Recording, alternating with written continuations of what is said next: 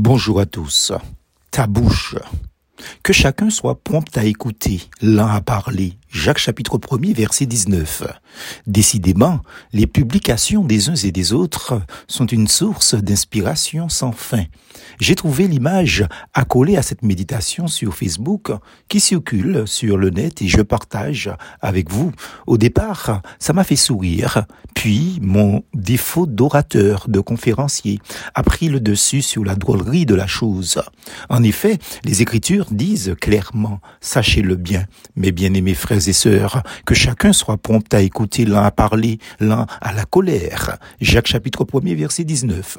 L'écoute, l'observation, plutôt que de parler, donne la sagesse, pourvu qu'on en tire des leçons. D'abord pour soi, non pour les autres. Ensuite, notre expérience de la vie deviendra une source de bénédiction pour nos semblables. Quelle tragédie quand on est face à quelqu'un qui parle trop.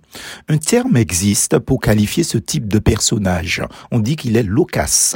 Une personne loquace, même si l'origine vient du mot éloquent, parle volontiers et abondamment, mais ses propos sont souvent de peu d'importance, donc inefficaces. Ce sont des gens, pour dire une chose, le disent quatre fois, mais de manière différente. C'est un peu quand un individu demandant de prendre la parole en public pour cinq petites minutes en prendra 20.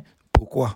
Car il va répéter la même chose quatre fois, mais différemment. On dit de celui-ci qu'il est prolixe, c'est-à-dire que son discours est trop long, chargé des mêmes détails, mais inutile. Cependant, j'ai découvert que l'un des atouts donnés par Dieu à nos humains est notre capacité de sourire, tout simplement. Ne dit-on pas que bouche qui rit ne blesse personne et que sourire ne coûte rien? Et si en ce jour, nous prenions le défi de juste sourire sourire plutôt que de l'ouvrir. Non pas sourire machinalement ou hypocritement. Non, sourire avec une sincérité venant du plus profond de notre cœur. De telle sorte que ceux qui nous croisent et sont en face de nous se sentent aimés, appréciés et surtout bienvenus. Puisse Dieu nous rendre lents à parler aujourd'hui.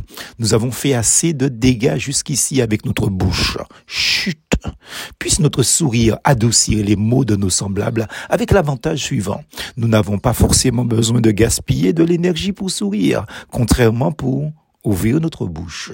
Plus force en Jésus.